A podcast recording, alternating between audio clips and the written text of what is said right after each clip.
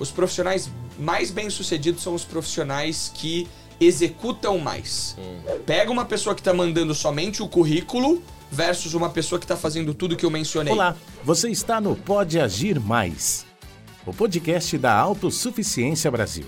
Olá pessoal, sejam todos muito bem-vindos a mais esse episódio do Pode Agir Mais, o canal de podcast da Autossuficiência Brasil, o seu canal de podcast. Nós estamos muito felizes em estar aqui hoje, nesse episódio e em outros episódios onde a gente sempre fala sobre carreira, sobre empreendedorismo, sobre educação, sobre finanças, saúde emocional e muitos outros assuntos importantes para você, para sua família. Aliás, vai lá Compartilha esse episódio com todos os seus amigos e familiares. Você pode encontrar esse e outros episódios lá no YouTube da Autossuficiência Brasil, bem como em todas as plataformas de podcast aqui do Brasil. Nós estamos muito felizes de estar aqui hoje.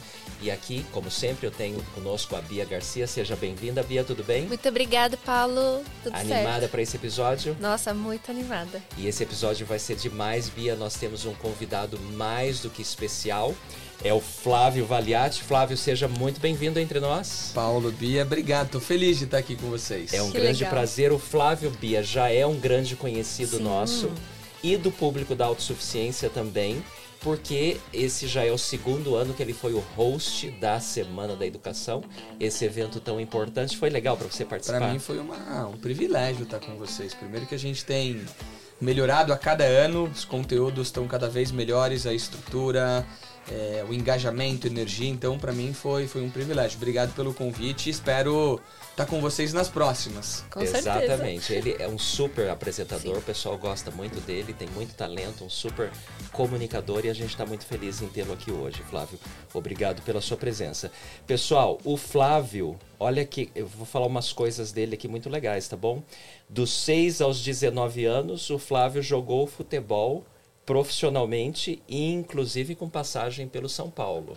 Olha. Não sei se os palmeirenses e corintianos vão gostar muito, mas é, o Flávio jogou pelo São Paulo, ele vai nos contar sobre isso.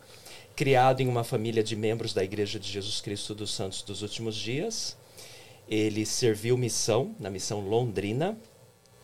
Depois dessa fase da missão do trabalho voluntário, ele cursou marketing e migrou para o mundo corporativo Trabalhou na Santo Digital, parceira da Google, onde entrou na área de vendas e saiu como sócio aos 23 anos de idade. Olha que legal.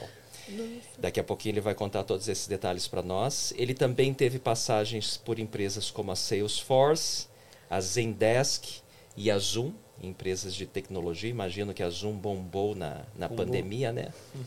Hoje ele é diretor de vendas da Databricks para a América Latina e para retribuir essa ajuda que ele teve sempre de mentores na vida dele, ele iniciou é, a Vamos Subir, na verdade criou, iniciou e, e, está à frente da Vamos Subir, que é uma startup social sem fins lucrativos que nasceu para ajudar jovens em início de carreira por meio da mudança socioemocional, a chamada soft skills. Né? Ele vai falar bastante para a gente hoje. Desde 2015, a Vamos Subir já orientou mais de 100 mil pessoas e já ajudou a empregar mais de mil pessoas. Muito legal. E o Flávio diz que entendi cedo que queria usar 10% do que ganho em prol do outro. Quando doamos nosso tempo, energia e talentos em benefício do outro, crescemos juntos.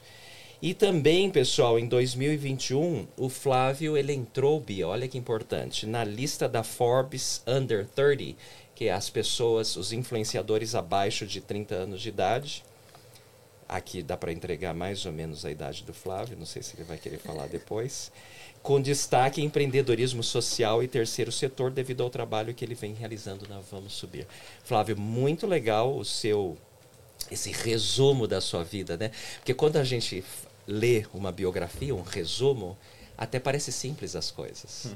tem sido simples na sua vida? Não. Vamos começar com essa pergunta aí. Acho que não tem sido simples. Tem sido desafiador, mas tem sido gratificante. Quando eu olho para trás, eu reconheço muito a mão de muitas pessoas, dos meus pais, dos meus familiares, dos meus irmãos, dos meus amigos. Sem dúvida nenhuma, a mão de Deus na minha vida é, e tem sido gratificante. Às vezes a gente esquece, né? De quão dolorido foi, quão desafiador foi a nossa jornada, né? Ir para missão, largar meu sonho de ser jogador de futebol, voltar sem muitos recursos, depois construir a minha carreira, estar tá aqui com vocês. Então, tem sido desafiador, mas todo e qualquer desafio, ele, ele nos forma como pessoas, como caráter, como musculatura, como conhecimento. E muitas vezes a gente foge desses confrontos. Uhum. E esses confrontos e esses desafios são os que, que nos, nos moldam e nos preparam para para novas oportunidades e para alçar novos voos. Então, e essa é a jornada da vida, né, sim, Flávio? Eu sem acho dúvida. que tem altos e baixos, tem momentos felizes, momentos tristes, senão não seria a vida. Sem dúvida, sem dúvida. E é através dos desafios que a gente vai se moldando, como você já muito bem disse. Vamos falar dessa fase é, que eu acho que imagino que tenha sido muito especial na sua vida, que foi a fase do futebol. Como é que isso começou? Você é bom mesmo? Que posição você sabe jogar? Conta aí pra gente como é que foi pa essa Paulo questão Bia, do se eu, futebol. for, se eu fosse bom, eu tava jogando, né? Não, brincadeira. Eu, eu, modéstia à parte, ia super bem. Eu joguei até os meus 19 anos, quando parei para ir pra missão. Acho que a gente vai falar um pouquinho mais sobre, sobre isso.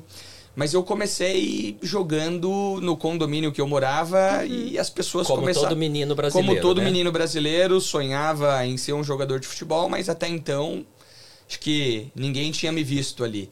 E eu tinha um amigo, Renan, manda um abraço para ele.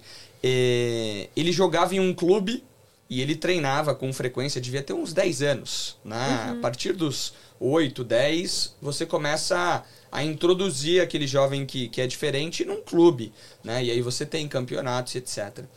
E o pai dele me viu jogando lá embaixo e falou: Puxa, eu vou te levar para fazer um teste nesse clube. Fui, fiz o teste e a partir dali eu comecei. Depois dali. Isso com quantos anos? Isso com 10 anos. 10 anos. Isso com 10 anos. 10 anos.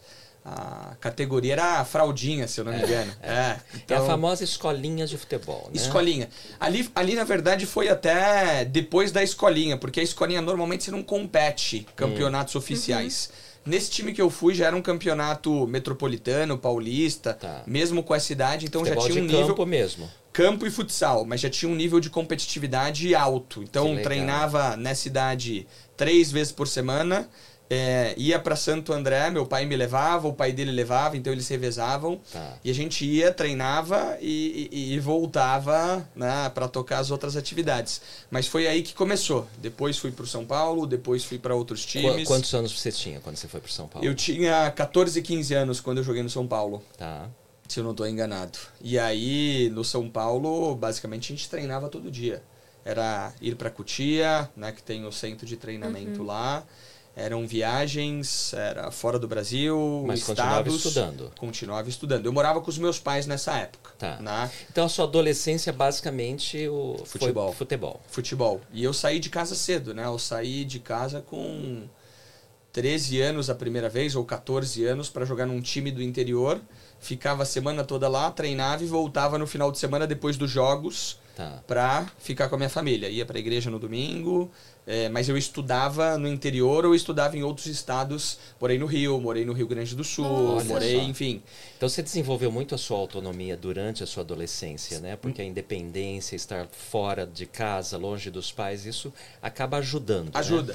Eu acho que todo jovem, acho que independente de ser no momento da missão ou, ou em outros momentos, mais cedo ou depois, é, é necessário criar né, é, um vínculo próprio com você mesmo, quebrando o vínculo que você tem da dependência com Isso. seus pais. Começar a tomar as rédeas da vida nas Começar a assumir o papel de protagonista. Quando eu saí de casa super cedo, eu não tinha o meu pai me acordando para ir para escola. Uhum. Obviamente que a gente tinha treinadores, tinha todo Uhum. um staff ali para nos apoiar, mas não- o pessoal faz vista grossa. Quer ir para É. a escola, vai. Não É. quer, não vai. É. Então, você desenvolve uma, uma Disciplina. autorresponsabilidade, uma disciplina muito grande, que o futebol, para mim, já, já trouxe isso, mas se você não tiver muita atenção, você acaba se perdendo. Meu- meus pais eram muito, muito presentes, mesmo distantes. Então, escola, igreja, responsabilidades básicas, mesmo estando fora, eu, eu me esforçava para cumprir. Bia, quer perguntar para ele que posição ele jogava? O que, que, que você, Não, é que porque, que você assim, imagina? Eu não entendo muito de futebol, confesso.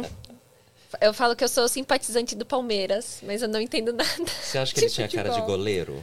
Não, tem cara de Se ti- atacante. se ti- não, se tirar o. ah, melhora, né? Se tirar o óculos, meio campo, camisa 10. Que posição você jogava? Jogava de meia. Jogava De de, meia. meia. Meia armador. Cadenciava bem o Com jogo. as duas pernas? Com as duas pernas. Olha não, não, só. não digo que eu sou ambidestro, mas eu, eu bato bem com as duas pernas. Que legal. Ah. E você continua até hoje? No, Continuo. Alguns dias jogando um pouco, pelo Continuo. menos? Minha esposa deixa eu jogar uma vez por semana, ela que manda lá em casa. Então, uma vez por semana eu tô jogando. Mas o futebol, Paulo, ele me trouxe boas lições. Se a gente olha pro grande propósito aqui, que é ação, desenvolvimento, protagonismo, sair de casa cedo. Uhum. Eu acho que todo mundo tem essa responsabilidade de, em algum momento, assumir o seu papel de protagonista na sua vida. Mas o futebol me trouxe algumas lições. A primeira lição é a diferença entre ter motivação e ter disciplina. A motivação vem do motivo para agir. Né? Você sempre precisa de um estímulo. Tenho motivação para treinar hoje. Exato. Mas nem sempre você tem a motivação para acordar e treinar. Você vai estar cansado, você vai estar desgostoso, você pode ter uma semana ruim, você pode não estar sendo relacionado para pro, pro, pros jogos.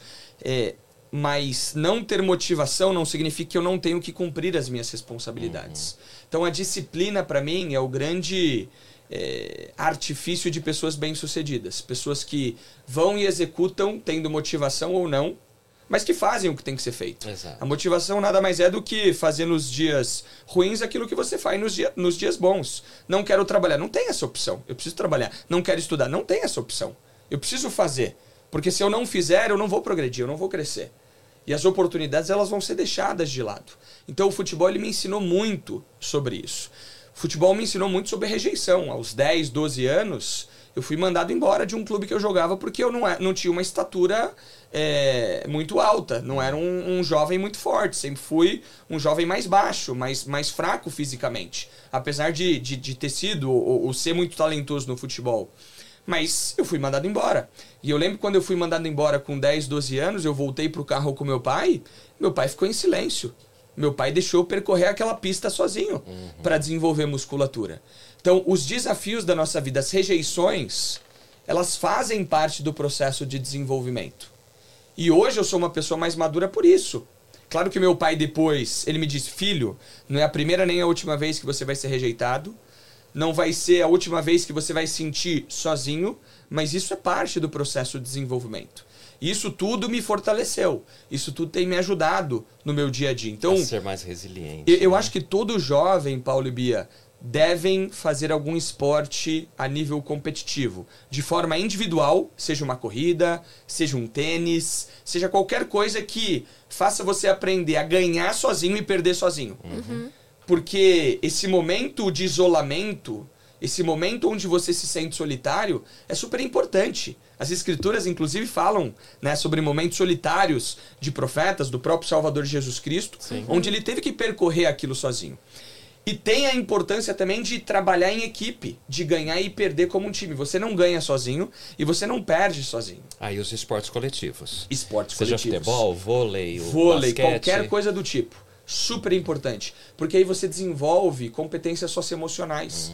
Comunicação, liderança, trabalho em equipe, doação, altruísmo.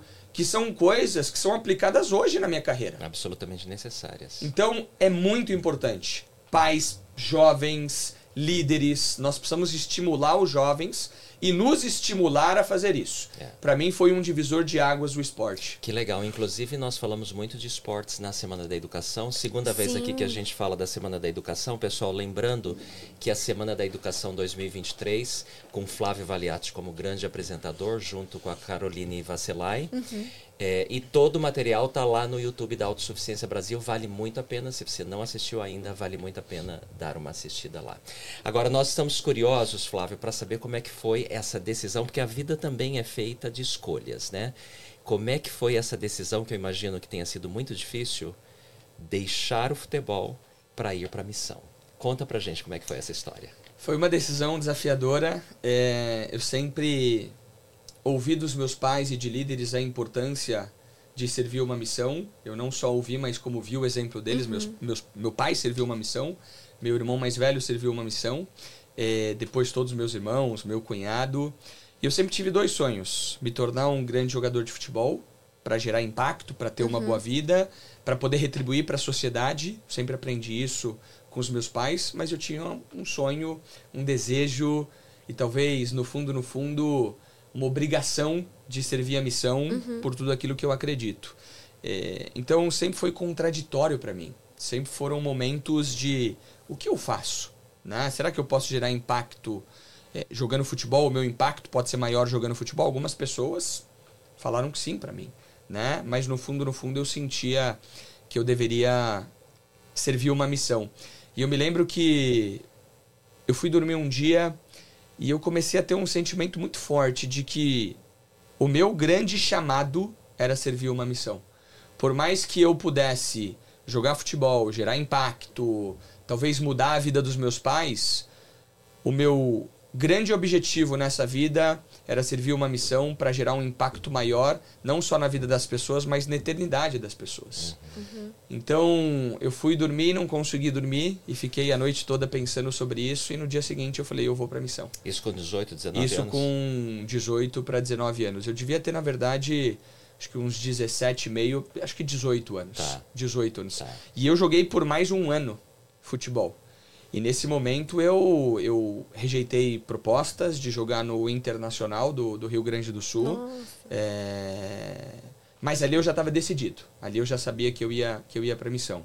E valeu a pena essa decisão? Foi Flávio? a melhor decisão que eu tomei para minha vida. Eu, eu acho, né? E, e a, a, missão por si só ela não, não muda a vida das pessoas. O que vai mudar são as experiências que você tem na missão. Uhum.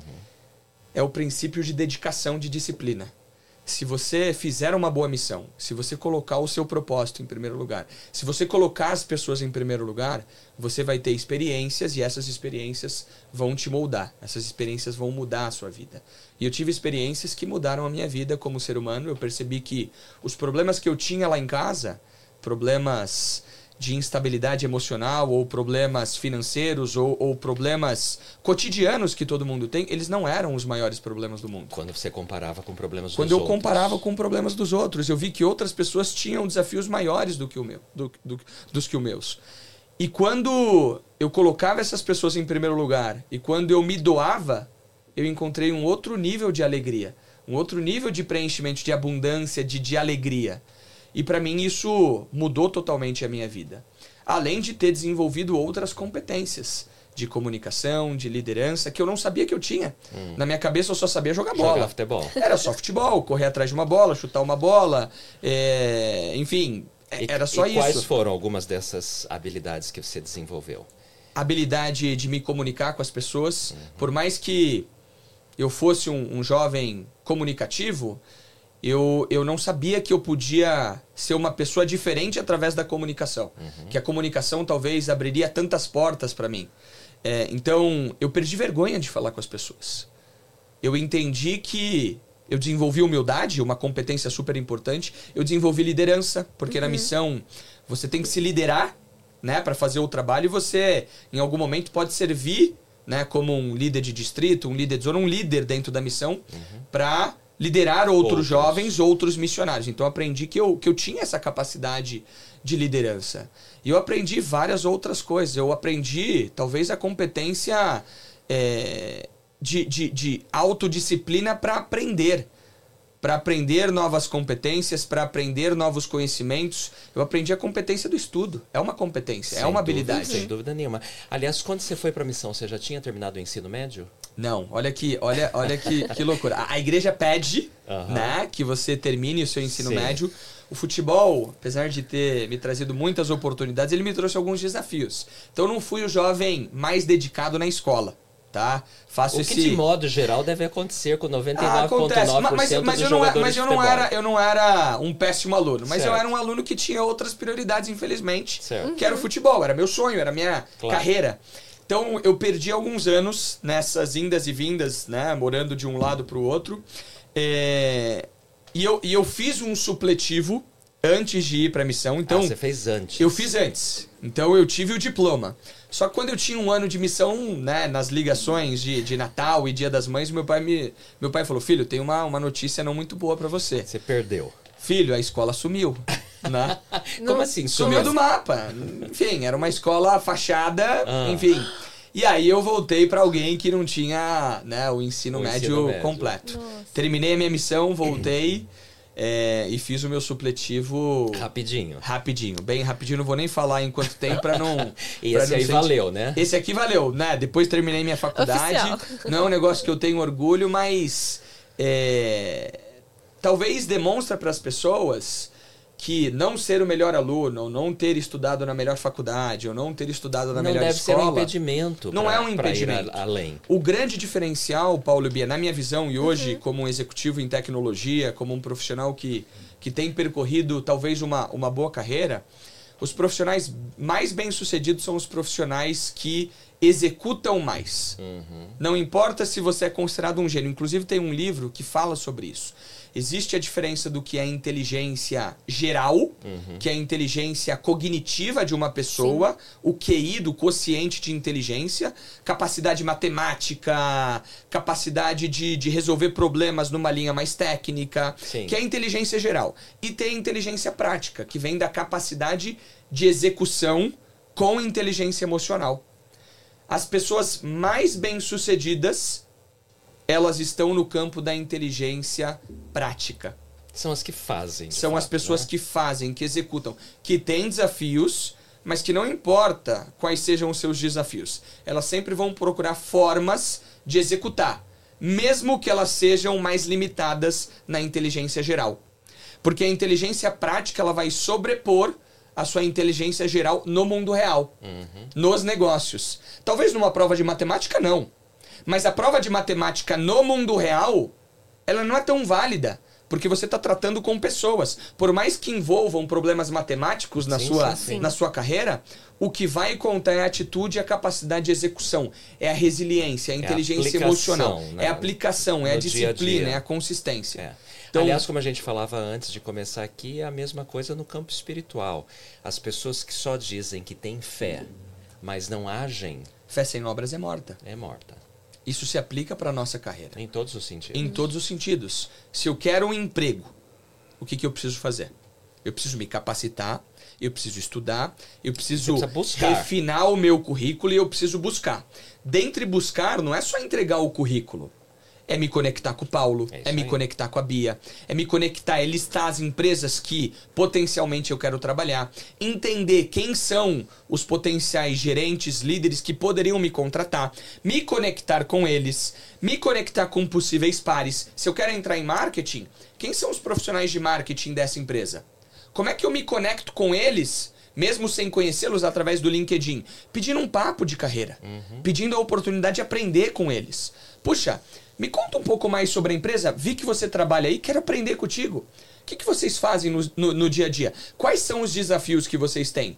E a partir daí, você tá pegando a sua fé e agindo. Aí é os muito- resultados acontecerão. Aí os resultados. Os Se você mandar só o seu currículo, pode acontecer.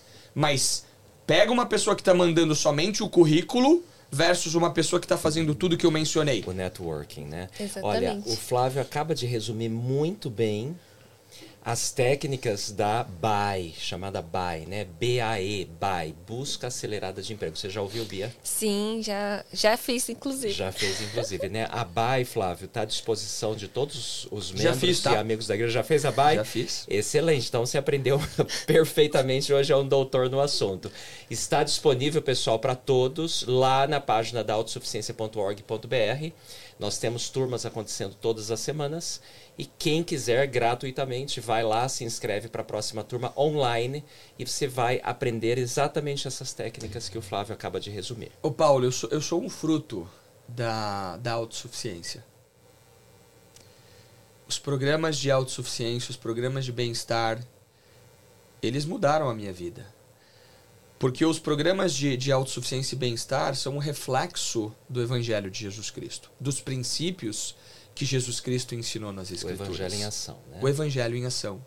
Eu sou fruto do programa da igreja né, de crédito estudantil. O Fundo Perpétuo de Educação. Fundo Perpétuo usou. de Educação. Eu usei o Fundo Perpétuo de Educação. Eu fiz os programas de inteligência emocional. Eu fiz os programas de busca acelerada. Eu fiz vários programas. É, então, eu sou um fruto da autossuficiência.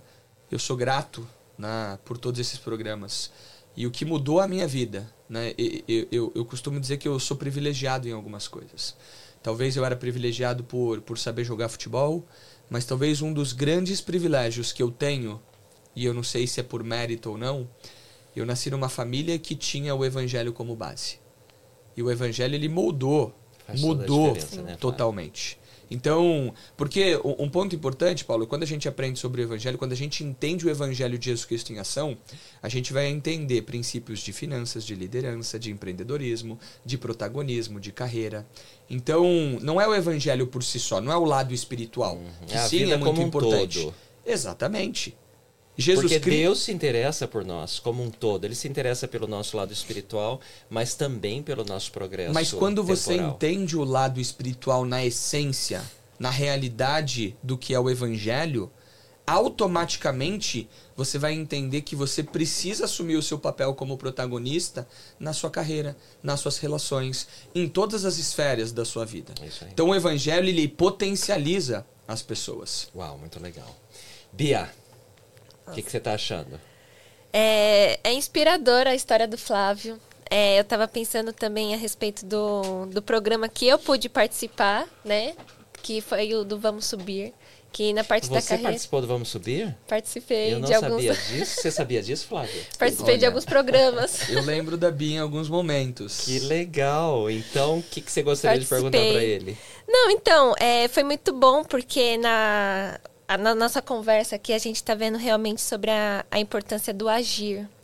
E eu lembro que foi na época da faculdade mesmo, porque eu não tinha o, o que eu poderia oferecer como prática, o que eu poderia oferecer na- é, no currículo como uma experiência prévia, né? E foi participando de alguns eventos, conversando com as pessoas, que eu pude incluir esses conhecimentos no currículo e tudo mais. Então, nossa, foi tá sendo muito inspirador conversar com ele e ver os bastidores também, porque me Que ajudou legal. muito o- os Eu- recursos. Eu, tenho um comentário quanto a isso. A Bia comentou algo super importante. Alguns jovens estão muito preocupados com a falta de experiências. Sim. Puxa, mas eu não tenho experiência para adicionar no meu Coloca currículo. isso como uma barreira, né? É, e, e, e- e- e talvez seja uma barreira, se você enxergar dessa forma. Mas você pode minimizar, não Você é? pode minimizar. Eu tenho, como eu tenho trabalhado com jovens por Sim. muito tempo, eu acho que tem duas coisas. Primeiro, vá fazer um trabalho voluntário, um trabalho gratuito. É, puxa, não remunerado, E é valorizado. né? valorizado. Vai fazer uma missão, vai pedir para trabalhar na papelaria da esquina de graça, para você obter o mínimo de experiência possível para você falar, eu tenho uma experiência. Mas quando você não tem experiência, você tem que compensar de outra forma. E você tem que ser a melhor pessoa, o maior conhecedor daqueles tópicos, daqueles temas, como se você quer atuar com, em vendas, conheça na teoria mais do que ninguém sobre vendas. Compense a falta de experiência de uma outra forma. Você tem que ser diferente, muito diferente. Eu sou o jovem, eu sou, eu sou o, o líder mais jovem na empresa que eu trabalho.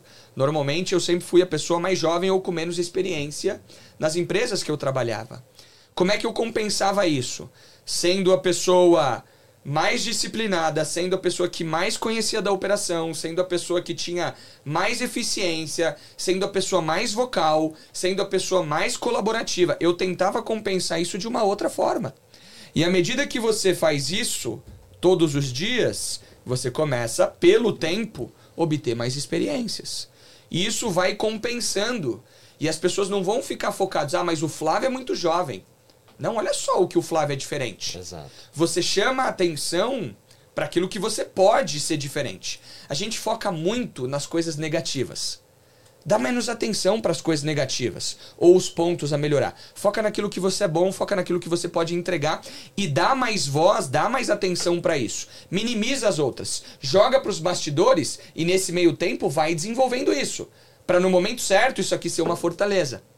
Então, para mim, isso foi super importante, algo que a gente tem falado bastante no Vamos Subir para os jovens. Legal, daqui a pouquinho a gente vai falar mais sobre o Vamos Subir. Vamos então voltar ali na, na, na cronologia. Tô atrapalhando né? vocês, né? Não, não, você tá perfeito, tá maravilhoso o nosso bate-papo. Você volta da missão e aí você vai para a faculdade. Como é que você ingressa no mercado de trabalho? Quando, como que começa a sua carreira para você chegar ao momento que você chegou hoje? Eu eu tenho um amigo que trabalha no Google chamado Bruno Barreto, uma pessoa que eu tenho uma admiração muito grande. Uhum. Ele trabalhava na Google e tinha um parceiro da Google né, que estava precisando de um jovem profissional e o Bruno falou: você precisa de você precisa de um missionário retornado. A importância de servir missão e das experiências da missão. Tem muitos profissionais no mercado, muitas empresas que estão buscando especificamente missionários É retornados. verdade. Por Porque todas as habilidades que eles têm. Sim. Pela capacidade, pela resiliência, por tantas coisas. E esse Bruno Barreto me indicou para essa entrevista, fui, fiz uma boa entrevista, foi Você já super estava legal. formado na faculdade? não, Ainda não. Não, não, não, Tá. não, não. Bem início mesmo Bem da início, carreira. bem início. Estava entrando na faculdade. Tá. É, fiz uma boa entrevista, entrei na empresa, tornando aqui a, a história um pouco mais curta. Uhum. E aí eu entro na faculdade para fazer marketing, né? E aí eu entrei numa, numa faculdade chamada Ítalo Brasileiro. Não é uma faculdade de ponta, mas é uma faculdade que me abriu portas. E para mim a faculdade abre portas, Uhum. Isso aí. né? Depois é sua responsabilidade se manter relevante, né, com a porta aberta e na, na sua jornada. Mas essa Santo Digital foi, foi uma experiência muito importante para mim, muito legal. E talvez tenha uma coisa que eu fiz muito bem. Você entrou na área de vendas. Na área de vendas. Tá. Na área de vendas. E de empresa de tecnologia, imagina. Empresa de tecnologia, parceiro do Google. Obrigado, Paulo. Tem uma coisa que eu acho que eu fiz bem na entrevista. Eu não tinha muito contexto, mas eu tinha muita atitude.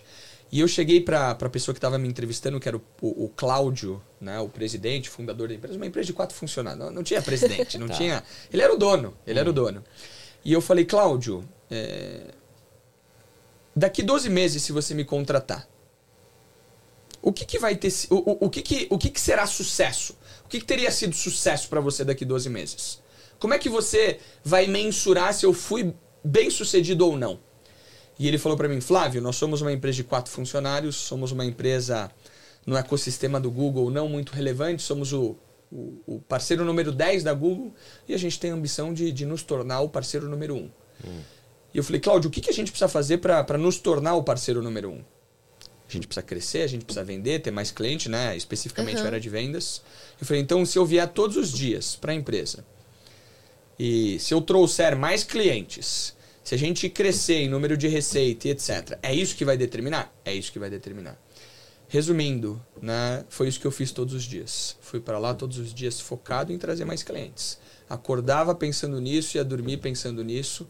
Nós nos tornamos o parceiro número um da Google no Brasil em três meses, no meu primeiro trimestre. Uau. Depois nós nos tornamos o parceiro número um da Google na América Latina depois de seis, nove meses. Depois a gente ganhou um prêmio global da Google como parceiro mais relevante da região, isso no mundo. É, e a grande lição que eu tiro é que, um, a gente muitas vezes não tem clareza dos nossos objetivos e a gente gasta energia e tempo naquilo que não nos aproxima dos nossos resultados. Focando muitas vezes no negativo, como você citou agora. Focando, ou, ou, se eu trabalho em vendas, por que, que eu estou preocupado em, em processos de contas a pagar? Não é minha responsabilidade. Por que, que eu estou preocupado com marketing, operações? Então, ter clareza é super importante. Se aqui as pessoas que, que nos ouvem não têm clareza, se você não sabe responder como você é mensurado hoje na sua operação, temos um problema. O bom ponto é que você amanhã pode corrigir o hoje. Chega amanhã para o seu chefe, para sua líder e pergunta: como é que o, o, o que, que é sucesso? Quais são as métricas que determinam o meu sucesso aqui dentro? E aí você refina, redireciona o foco e, e eu não tenho dúvida que muita coisa vai mudar no dia a dia. E aí o Cláudio, depois Cláudio- dessa jornada maravilhosa de alguns meses, olhando o seu potencial, suas qualidades, te transforma em sócio. Ele não me trans... aí, aí que tá a jogada. Aqui que tá um ponto importante também. Ele não chegou num dia e falou assim, Flávio, vou, vou, vou te transformar num sócio porque você é um talento, porque eu quero te reter. Eu pedi três vezes pro Cláudio para me colocar como sócio. A primeira, ele deu a negativa. A segunda, ele me deu a, narrativa, a, a negativa. E na terceira, eu falei, puxa, eu vou falar, se ele não me der, eu vou sair. Porque eu tinha outras oportunidades. Eu comecei a, a ganhar uma musculatura, Claro. é, ter notoriedade. As pessoas começaram a falar do Flávio no ecossistema do Google. Então eu fiz diferente, eu montei um plano. Eu falei, Cláudio, o meu histórico é esse aqui dentro. Foi isso aqui que eu fiz. Isso aqui são os meus resultados. Eu tinha mais 60% do resultado da companhia quando a gente falava de vendas. E eu falei: esse é meu plano. Eu tenho essas ofertas para sair. São boas empresas, inclusive pagando mais do que você me paga. E eu queria muito, não, não somente ter a oportunidade de me tornar um sócio para estar tá contigo e falar que o negócio é meu. Mas eu quero estar tá envolvido em algumas decisões que vão trazer musculatura para mim, uhum. que vão trazer experiências, que vão me potencializar. Além de poder falar, eu sou dono do negócio. Eu já atuo como dono, né? É, eu já estou aqui construindo, porque a gente pensa, Paulo, que para construir um negócio, a gente, para ser um empreendedor, a gente tem que construir um negócio. Não. Você pode ter uma atitude intraempreendedora, que é a mesma atitude do dono trabalhando para uma empresa que não é sua. Como o dono faria. Como o dono. Como o dono faria, com as mesmas atitudes, com o mesmo olhar, com o mesmo cuidado, entusiasmo. com o mesmo entusiasmo. E eu falei, Cláudio, eu já atuo como dono. E para mim seria muito legal fazer parte. Quando eu mostrei o plano, o resultado, o risco de eu sair, e eu falei para ele que eu queria fazer parte, não pra, por grana, mas para fazer parte do processo e para eu evoluir, ele falou: tá bom. Né? E ele me colocou como sócio. Então, e... na, na, terceira tentativa na deu terceira. certo. Não desista. E olha, você contando isso me lembrou quando você era um menino e que você foi mandado embora lá do, do primeiro clube. E que seu pai te ensinou que não seria a primeira vez. Não né? seria. Então, ouvir o não eh, não deve ser um, um impeditivo, não deve ser desanimador. Aliás, para você foi o contrário. Você planejou, melhor ainda, você foi com mais argumentos na terceira vez para ele. E, e, talvez na primeira eu não fui bem. Exato. E, e, e, às vezes a gente culpa, ah, mas ele não vê valor em mim, eu vou sair da empresa. Eu acho que pode, pode, pode existir momentos como esse. Sim. Só que eu acho que a gente tem que ter o protagonismo, a autorresponsabilidade e falar o que eu poderia ter feito diferente. Melhor. O que eu poderia ter feito melhor? Voltar para casa, melhorar e ir de novo. Na segunda não deu certo. Legal. O que, que eu posso evoluir? O que, que eu posso melhorar?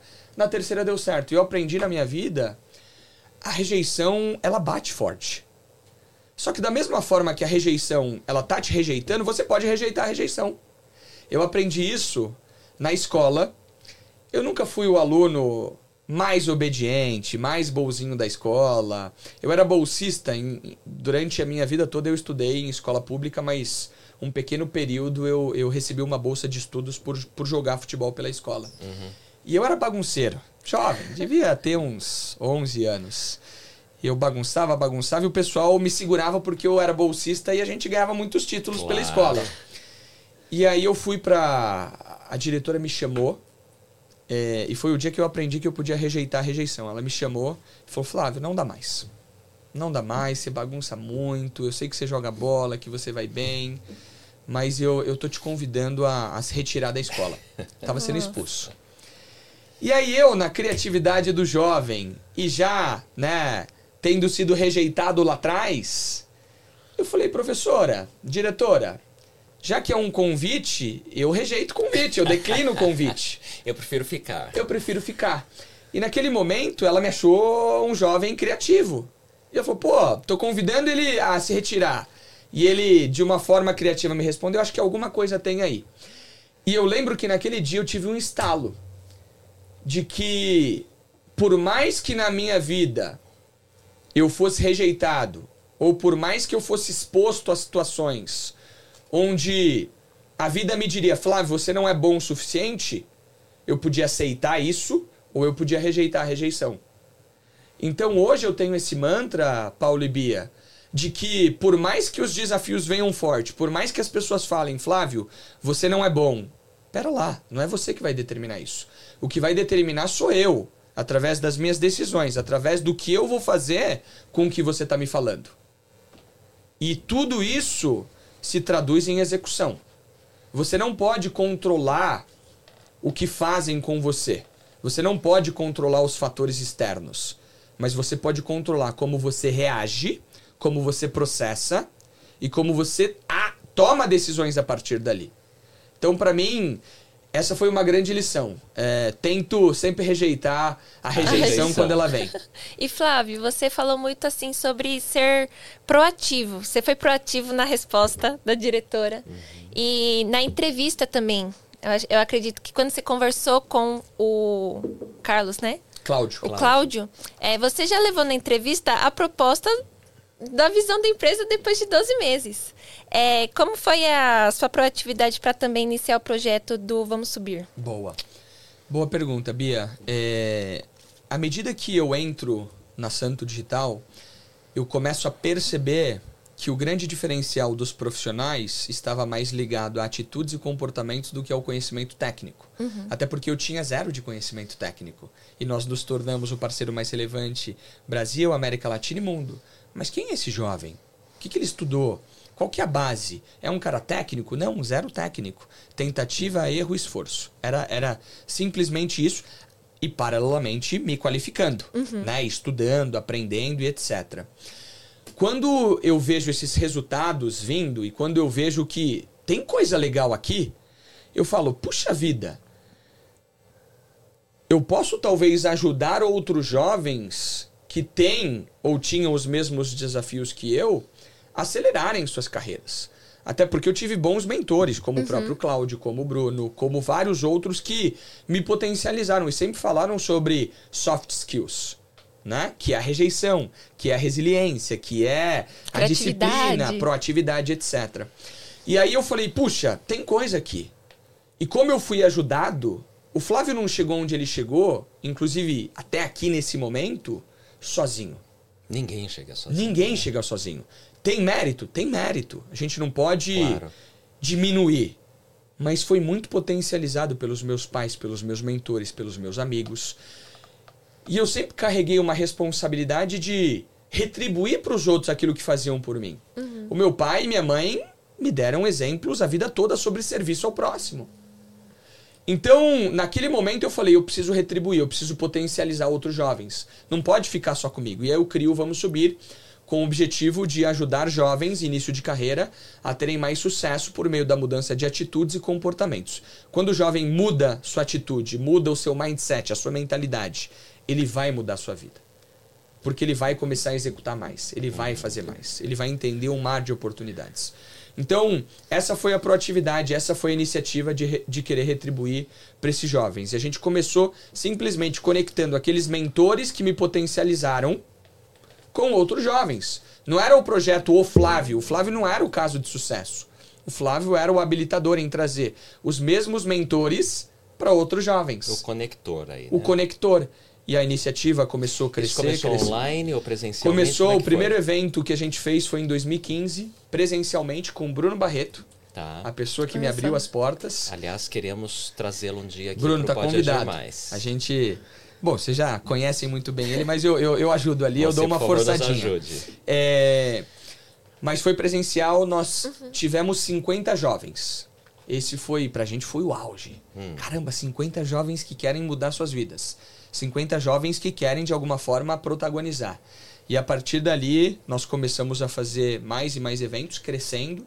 100 jovens, 200 jovens, 300 jovens, 500 jovens. E aí veio a pandemia, a gente mudou para online, obviamente, mas não paramos. A gente, inclusive, intensificou durante a pandemia e nossos eventos chegaram a bater 5 mil pessoas Que legal. online, ao Foi. vivo. E hoje nós continuamos com eventos presenciais. A gente evoluiu também né, a nossa metodologia de ensino, os nossos programas. A gente não foca somente em habilidades socioemocionais.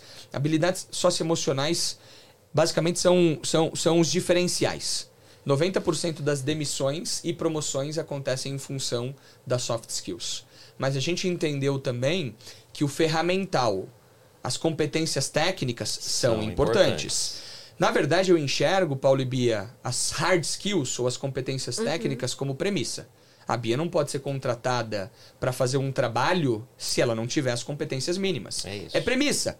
Onde ela vai se diferenciar? Nas soft skills. Uhum. Onde o Flávio vai se diferenciar? Nas soft skills. Mas hard skill, competência técnica, Todos base, precisam. premissa. Senão você está fora do jogo. É. Onde você vai se diferenciar? Competências socioemocionais. Então, isso é super importante.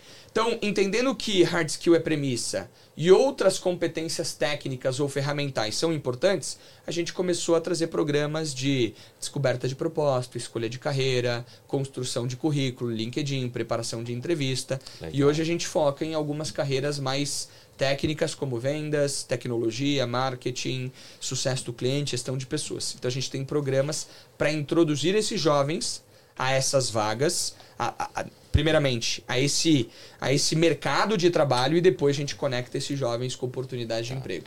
Muito legal. Vamos lá, algumas perguntas sobre o Vamos Subir. Idade, faixa etária, existe mínimo, máximo? A gente, nosso público majoritariamente é um público de 22 a 28 anos. Tá.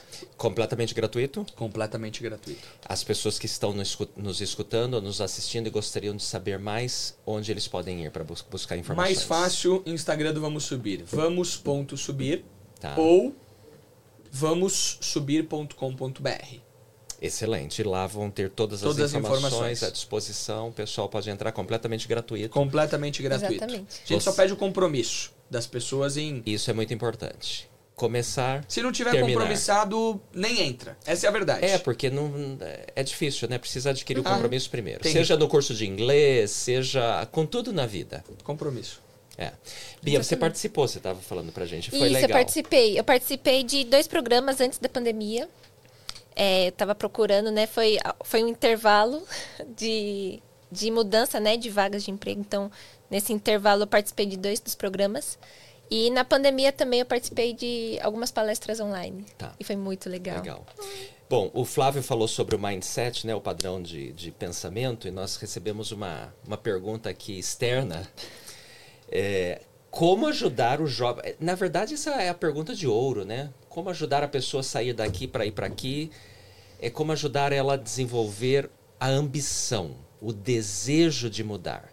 Eu gosto muito de lembrar de João 5, quando Cristo curou um homem é, paralítico lá no poço de Betesda e Cristo antes de operar o milagre ele faz uma pergunta extremamente interessante.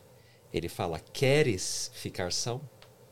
E eu gosto de imaginar aquela situação e isso só na minha cabeça é claro não está nas escrituras mas eu gosto de imaginar se o camarada estivesse falando não não quero não. Tá bom aqui já me acostumei aliás aquele camarada estava lá há 37 É. anos ele já tinha se acostumado àquela situação. E muita gente, a verdade é essa, que se acostumou à situação que vive. E muitas vezes não quer sair daquela situação. Como é possível ajudar quem não quer ser ajudado? Para mim é muito difícil. O que, que você acha, Eu Flávio? acho que essa é a pergunta de um milhão de dólares. É. Que eu não sei se eu vou ter a resposta correta, Paulo. Mas cada pessoa reage de um jeito, cada pessoa aprende de um jeito cada pessoa muda de um jeito. O Flávio mudou ou foi moldado através das rejeições, através dos desafios, através das experiências que a vida foi me dando. De alguma forma, né, é, houve um gatilho lá atrás, né, vendo meus pais talvez passarem por algumas dificuldades financeiras, emocionais ou qualquer coisa do tipo, que para mim eu entendi que eu queria mudar aquilo, que eu queria ter uma vida diferente. Não que eu, que eu tivesse uma vida ruim, sou muito grato aos meus pais, né? É, maravilhosos, nunca deixaram faltar nada pra gente. Mas cada pessoa reage de um jeito. Como é que eu tenho trabalhado isso com os jovens? Né? Tem formas e formas. É, eu acho que o presidente Monson ele falou isso. A gente tem que desenvolver a capacidade de enxergar as pessoas como elas serão e não como elas são hoje. Só que essa é uma responsabilidade da pessoa também. Será que o Paulo hoje é a pessoa que o Senhor espera que ele se torne? E quando você provoca o jovem, quando você expande a visão dele, quando você expande a visão das pessoas de que ela pode muito mais, aí as coisas começam a mudar. Só que não é só você pode chegar aqui ou você se tornará essa pessoa. Quais são as referências que ela tem que podem materializar aquela pessoa? Que podem materializar aquele desenvolvimento? Então, uma coisa que a gente gosta de fazer no Vamos Subir, além dessa provocação, é conectar essas pessoas com pessoas que tiveram e têm os mesmos desafios e que chegaram num patamar diferente. Então, você pode ser tão bem sucedido quanto Paulo, quanto a Bia, quanto Flávio, se é que existe né, sucesso né, nas nossas definições aqui.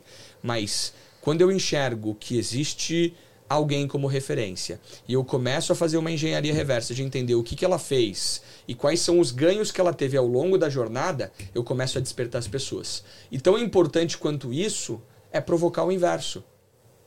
Se você não chega lá, o que, que você perde? O que, que você vai deixar nessa jornada? O que, que você vai deixar nesse caminho?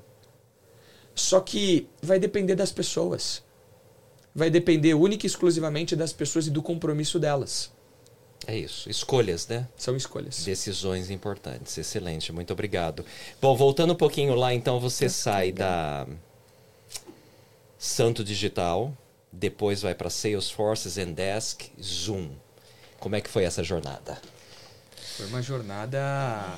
Se a gente for falar dessa jornada aqui, a gente vai ficar muito tempo, mas foi uma jornada muito legal. O que, o que eu aprendi, talvez grandes lições, Paulo, é que para trabalhar numa empresa como Salesforce, Zoom, Zendesk, é, você precisa de, de algumas competências técnicas, como o inglês. O inglês mudou a minha vida também. A partir, lembra, eu trabalhava na Santo Digital, uma empresa pequenininha, saí da Santo Digital, entrei com quatro funcionários, saí com 70, um, um crescimento Cresceu gigantesco, bastante. cresceu bastante, só que eu precisava e queria voar novos, né, eh, novos ares. E eu basicamente aprendi o inglês, fui para Salesforce. Salesforce é um outro mundo, um Uhum. outro mundo, uma empresa global, uma empresa de outro patamar, uma empresa muito focada em resultado.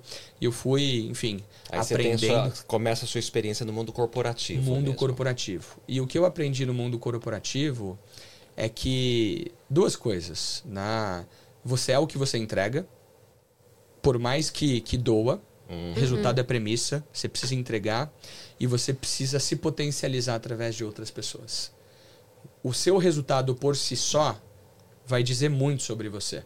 Mas no mundo corporativo e na vida, você precisa construir alianças Exato. parcerias, pessoas que vão te endossar.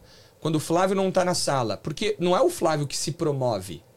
Quem vai promover o Flávio para um próximo cargo, para um aumento salarial, é o chefe dele e outros stakeholders que a gente chama, que são outras pessoas de apoio. Exato. Então, Pessoas-chave. Pessoa-chave. Então, o mundo corporativo ele me ensinou muito sobre isso. E uma coisa também que eu aprendi no mundo corporativo é que você precisa ser egoísta com a sua carreira.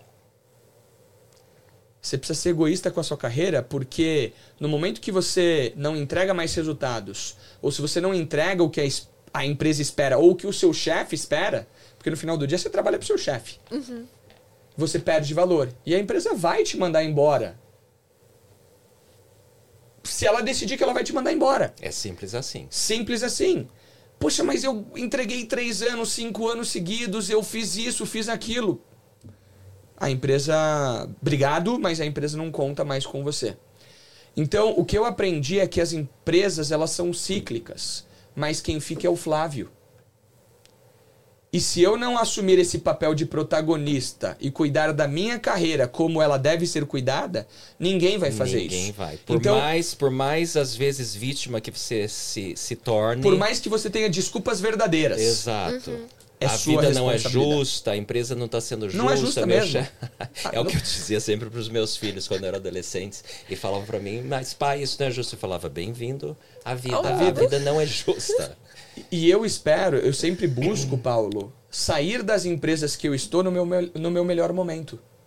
Porque eu saio bem e porque eu tenho mais poder de negociação para as próximas. Isso é muito legal e eu gostaria de colocar um parênteses aí, porque é muito comum, e agora já estamos falando do profissional mais maduro, né?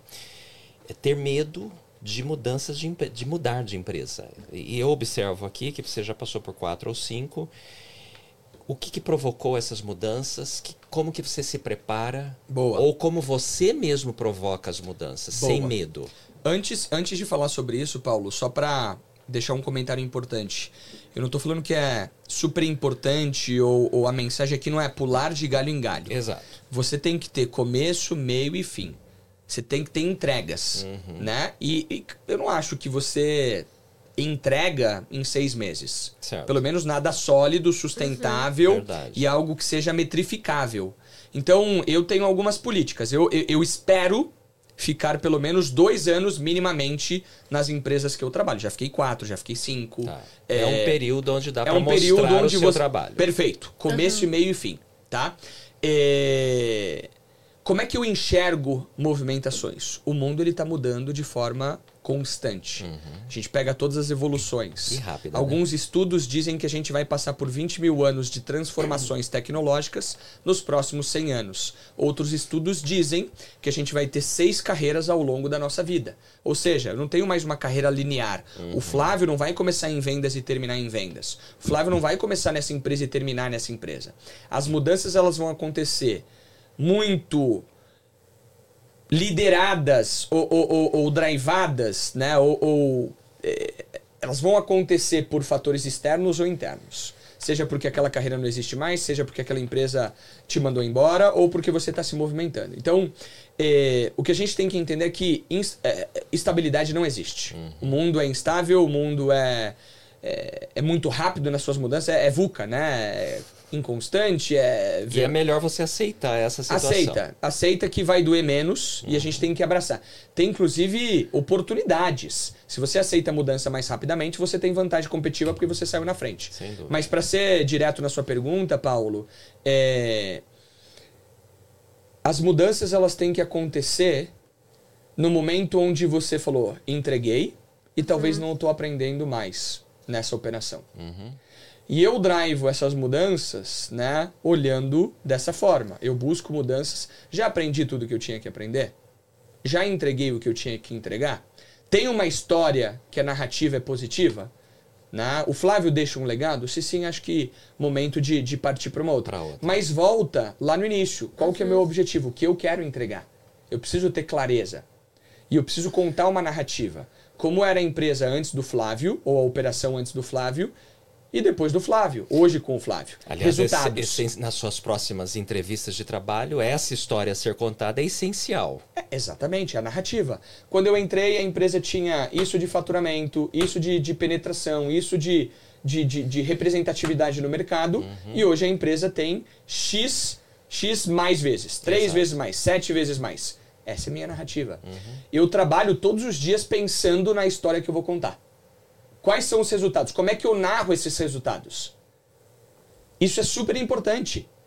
O presidente Monson falou: se você trabalhar sabendo que você vai prestar contas, a sua atitude e o seu compromisso eles Muda. mudam.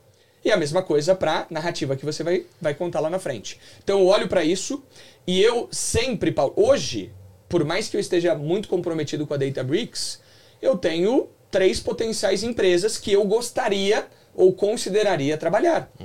Foi isso que eu fiz na Zoom lá atrás. Então eu tinha a Zoom, tinha outras empresas e proativamente eu mandei mensagem para os recrutadores. Olha, vi, fiz minha lição de casa, vi que vocês não têm a operação no Brasil, não vi né, nenhum, nenhuma pessoa local no Brasil. América Latina é um mercado em, em aceleração constante. Qual é a visão de vocês para América Latina? Tenho feito isso, isso e isso nessas empresas. Esses são, os- são os meus resu- resultados.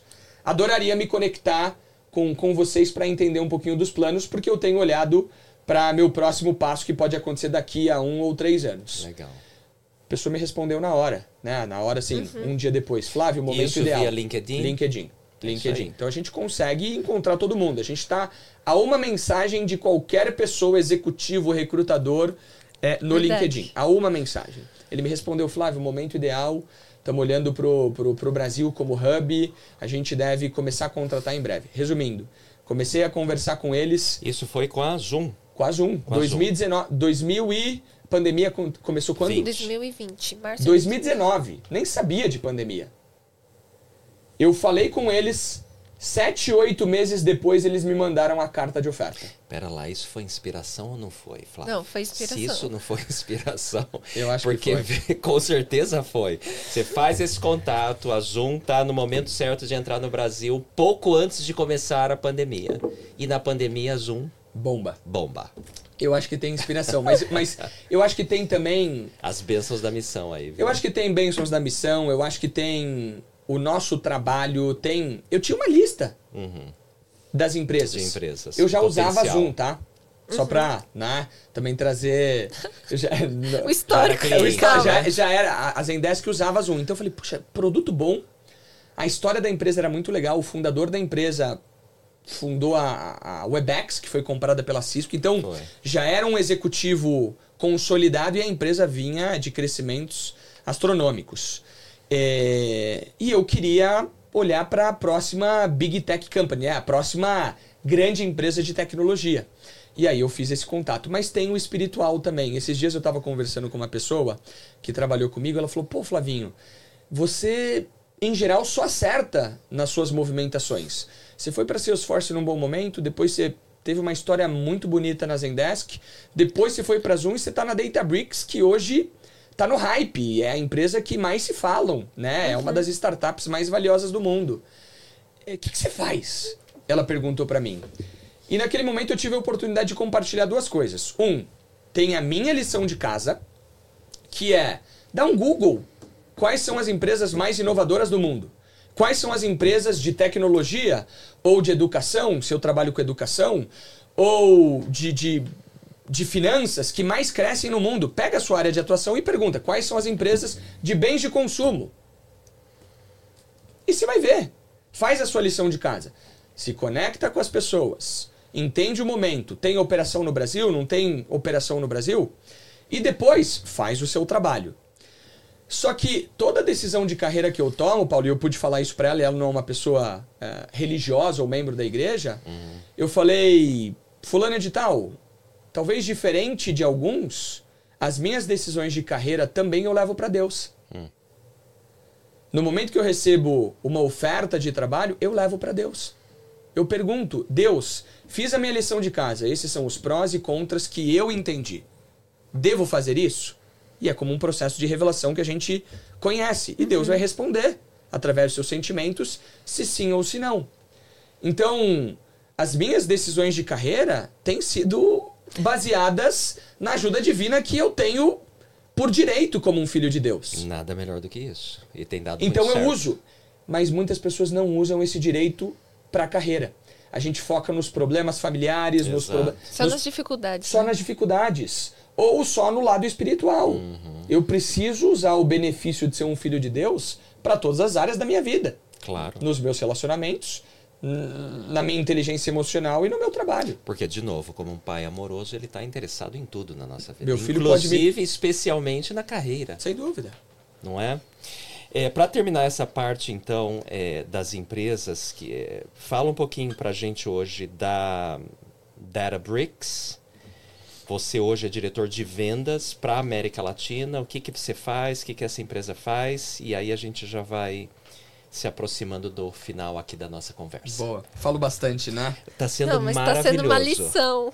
Não é? Inspirador, uma história Obrigado. muito inspiradora. Obrigado. Obri- Obrigado você. A, a Databricks é uma empresa de tecnologia que basicamente ajuda as empresas a armazenarem, processarem os seus dados e tirarem melhores insights para as tomadas de decisão. De forma muito simplista aqui, para não, Tá, tá. não Nuvens. Nuvem. é, como você me provocou aqui mais tecnicamente, eu vou, vou falar. Então, normalmente as empresas elas têm dois tipos de arquitetura de dados. Uma arquitetura para pegar dados transacionais, que vem de sistemas como CRM, RP, dados. Ah, vendi. Vai para esse sistema aqui e aí eu tiro reports, dashboards. Quanto eu vendi, quanto eu cresci, quanto eu contratei, etc. Isso aqui é uma arquitetura de dados chamado Data Warehouse. Vou falar para as pessoas justamente procurarem em casa. Só que com o advento da tecnologia, com o advento da evolução da tecnologia, a internet e a geração de mais dados, eu, eu cliquei no meu celular agora, eu gerei um dado. Um, ge- eu gerei um dado de experiência do usuário na interface do, do celular. Esse dado, ele não é transacional. Ele é um dado não estruturado. E existe uma arquitetura chamada Data Lake para isso. Só Legal. que, vamos lá, com o Data Lake você cria modelos de inteligência artificial para prever o próximo toque. Se ele clicou aqui, o próximo, pa- o, o próximo toque dele é esse. É aquele cupom do iFood, é o conteúdo no Netflix. Isso aqui é a predição, certo? Sim. Para então, né? Ba- Baseado em comportamento, em probabilidades. Probabilidade. Exa- É estatística com tecnologia. E aí você cria a carreira de ciência de dados. A Databricks criou uma arquitetura, lembrando, são duas arquiteturas. Você tem problemas por terem arquiteturas distintas. Problemas de governança, problemas de veracidade dos dados, qualidade dos dados. A Databricks criou uma arquitetura chamada Lake House que unifica essas duas arquiteturas. O que é descritivo com o que é prescritivo. Uhum. E aí você traz para as empresas vantagem competitiva, você traz redução de custo, você traz mais inteligência, você traz mais simplificação. E essa criação da Databricks levou a Databricks a se tornar uma das empresas mais inovadoras do mundo. Né? Uma empresa que vale 38 bilhões de dólares antes. São Francisco? São Francisco, antes do IPO, que é a oferta Sim. pública, né? quando uhum. a empresa se torna listada na Bolsa de Valores de Nova York, de Nova York ou qualquer coisa do tipo.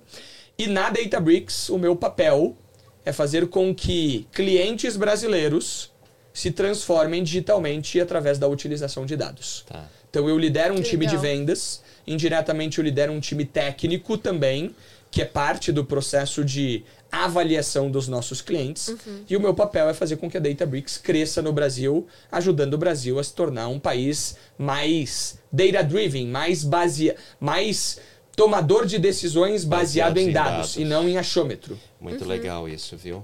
E, e, baseado no que você já nos contou, certamente você já tem um plano para você mesmo dentro da Databricks. Você já, já imaginou o que, que você quer entregar em quanto tempo, etc e tal. Sem dúvida nenhuma. E na inspiração dúvida. também já vai começar a entrar a inteligência artificial. É isso. É isso aí. Bom, para terminar, eu gostaria muito de que você nos contasse como é que foi essa experiência em 2021, Flávio, de você entrar na lista da Forbes Under 30, abaixo dos 30 como destaque no empreendedorismo social por conta da Vamos Subir? Esse, acho que foi uma. Primeiro que foi uma, uma conquista muito legal. Fico super feliz. Eu sempre gosto de dizer que não mudou quem o Flávio é. Uhum. Não é o que determina se eu sou bom ou não. Não. Talvez muda meu compromisso com o futuro, talvez a minha responsabilidade, mas não significa que o Flávio ser um under 30, eu falo, uau, é, eu, eu, vejo muito valor, mas eu também tenho muito pé no chão e humildade para entender que isso foi um título dado por homens. E agradeço. Obrigado por isso. É um reconhecimento. É né? um reconhecimento. É... Mas eu acho que tem muita gente que merecia esse título e hoje não tem também. Né? Talvez as pessoas que estão nos assistindo e têm desafios, talvez as pessoas que pegam um ônibus para ir para o trabalho ficam duas horas para ir, duas horas para voltar, para mim todo mundo merece esse reconhecimento, uhum. né? Mas indo né, diretamente na, no reconhecimento, eu fiquei muito feliz. Eu acho que eh, me traz uma projeção diferente. Foi uma experiência muito gratificante. Não deixou de ser, é, não, não deixou de passar um filme na minha cabeça de tudo que eu fiz ou tudo que eu lutei ou tudo que eu construí para gerar valor e no final do dia, Paulo e Bia, eu só quero entregar valor para as pessoas. Eu quero poder olhar daqui um tempo, ou os meus filhos proativamente falarem: pô, meu pai fez alguma coisa relevante. Que meu legal. pai entregou Nossa. algo legal. É... E talvez isso aqui é uma das formas de falar: olha, você fez alguma coisa legal. Né? Mas o, o impacto que eu quero ter, eu quero que meus filhos, meus filhos falem que, que eu fui um under 30. Né? Eu quero que meus filhos falem que eu fui uma pessoa que deixou um legado, que fez algo diferente, que transformou vidas.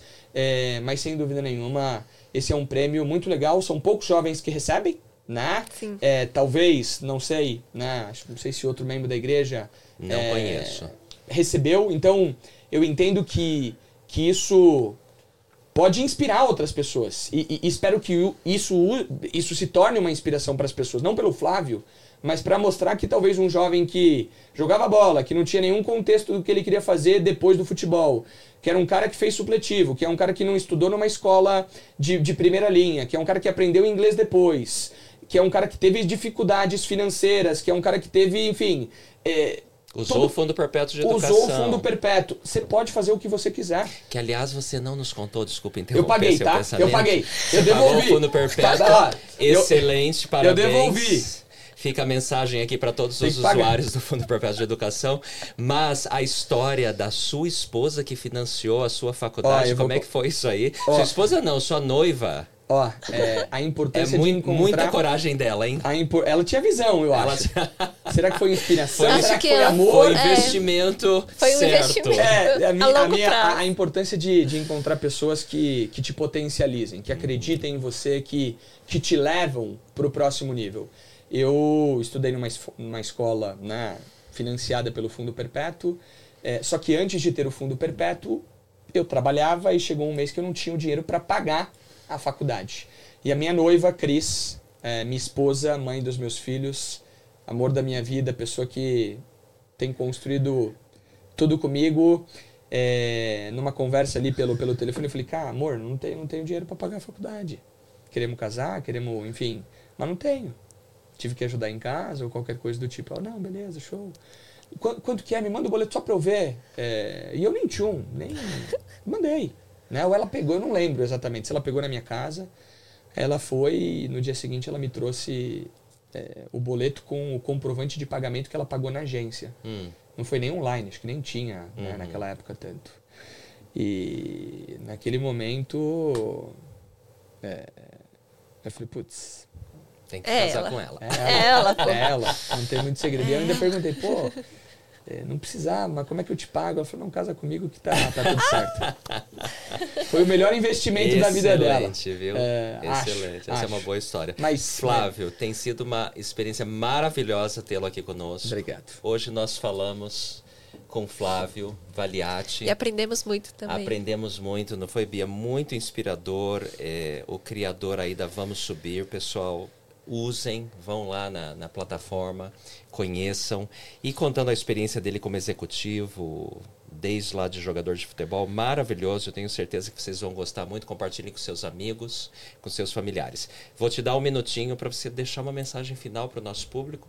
Se você quiser aproveitar e falar de algum ou música, ou filme, ou livro que te inspira, que você gosta, que acha que pode modificar a vida de alguém, aproveita e fala pra gente. Vou falar. É, primeiro, obrigado. Estou muito feliz. Foi um bate-papo muito gostoso. Gosto de falar de carreira, gosto de falar do Evangelho, gosto de falar de Jesus Cristo, gosto de falar da, da nossa relação com Deus. E não é sempre que eu falo em podcast sobre isso. É, acho que a mensagem ela foi dada, Paulo. Não tem muito segredo. É, o que vai diferenciar é a nossa capacidade de execução. Nossa capacidade de execução, a nossa, a nossa capacidade de enxergar os desafios como oportunidades é, e a nossa capacidade de aceitar esses desafios como uma forma de, de ser melhor. Está na nossa mão, está no nosso controle, não é algo que a gente pode terceirizar para os outros. O seu sucesso e o seu fracasso são sua, na, suas responsabilidades é, e a gente tem que aceitar isso. A gente pode mudar, a gente pode construir mais e a gente tem que decidir. Só que a decisão ela tem que ser tomada todos os dias, que aí é o princípio da disciplina. Se eu desistir amanhã, acabou, não tem muito segredo. Se eu continuar, show de bola, tenho, tenho mais uma chance. É, a gente precisa sonhar, a gente precisa se preparar, a gente precisa trabalhar duro e a gente precisa colocar Deus em primeiro lugar. Eu acho que a somatória disso, né, não é o sonho isolado, não é a dedicação isolada, é sonho, é preparação, educação, é execução com muito trabalho duro e é colocar Deus em primeiro lugar que as coisas vão acontecer. Um livro para o pessoal, né, é, é Growth Mindset, né, mentalidade de crescimento. Ele fala sobre o princípio de alguém que veio de, de, de uma vida que, ah, eu nasci assim, vou morrer assim, versus uma pessoa que fala, legal, é, nasci assim, tenho esses desafios, mas eu posso mudar, posso alcançar mais. Eu acho que se a gente entende esse princípio, a gente vai alcançar o que a gente quiser. Legal. Nossa. Muitíssimo obrigado, Bia. Acho Muito que você tem um obrigada. presente pro Flávio hoje. Temos. A gente separou aqui pra você é, a caneca do podcast. Eba! Espero que Abra você agora? goste. Fica eu vou abrir agora. Eu vou abrir agora para incentivar o. Bruno a vir. Isso, excelente. Vai, o Bruno Isso, e muitos Bruno. outros. Aliás, Muitos depois outros. se você tiver outros nomes, Muitos nomes. com pessoas com histórias Amarraram bem aqui, viu, Paulo? sua, fala pra gente. Amarraram bem aqui. Amarraram bem aí, Amarraram né? bem. Deixa eu. Vou rasgar, tá? Pode rasgar. Só para não ficar segurando o Isso. pessoal. Aqui era para abrir em casa, né? Mas eu, ó. Deixa eu ver aqui. Aliás, o o que, que você acha do nosso nome, Flávio? Pode agir mais. Pode agir mais. Você pode agir mais. Sempre. Ficou muito legal, né? Isso Muito aí. legal, ó. Adorei. Obrigado. Obrigado, Flávio Valiati. Obrigado, Bia Garcia, pela sua agradeço, presença gente. aqui conosco. Pessoal, muito obrigado pela sua participação nesse episódio do Pode Agir Mais com Flávio Valiati. Esperamos que vocês tenham aprendido muito e tome a, decis- a decisão de agir mais na sua vida, fazer um pouco mais, um pouco melhor. Certamente você poderá ser melhor, a sua família e tornar o mundo um pouco melhor também. Assista esse e outros episódios lá no YouTube da Autossuficiência Brasil e também nas principais plataformas de podcast do Brasil. Obrigado, pessoal. Até o próximo episódio. Um abraço a todos. Tchau. Tchau, Tchau. gente. Nos vemos no próximo episódio do Pode Agir Mais. O podcast da Autossuficiência Brasil, sempre com dicas e histórias inspiradoras sobre carreira, empreendedorismo, educação, finanças e saúde emocional. Todos os episódios do Pode Agir Mais estão disponíveis em vídeo no canal do YouTube da Autossuficiência Brasil e em áudio nas principais plataformas de podcast do Brasil.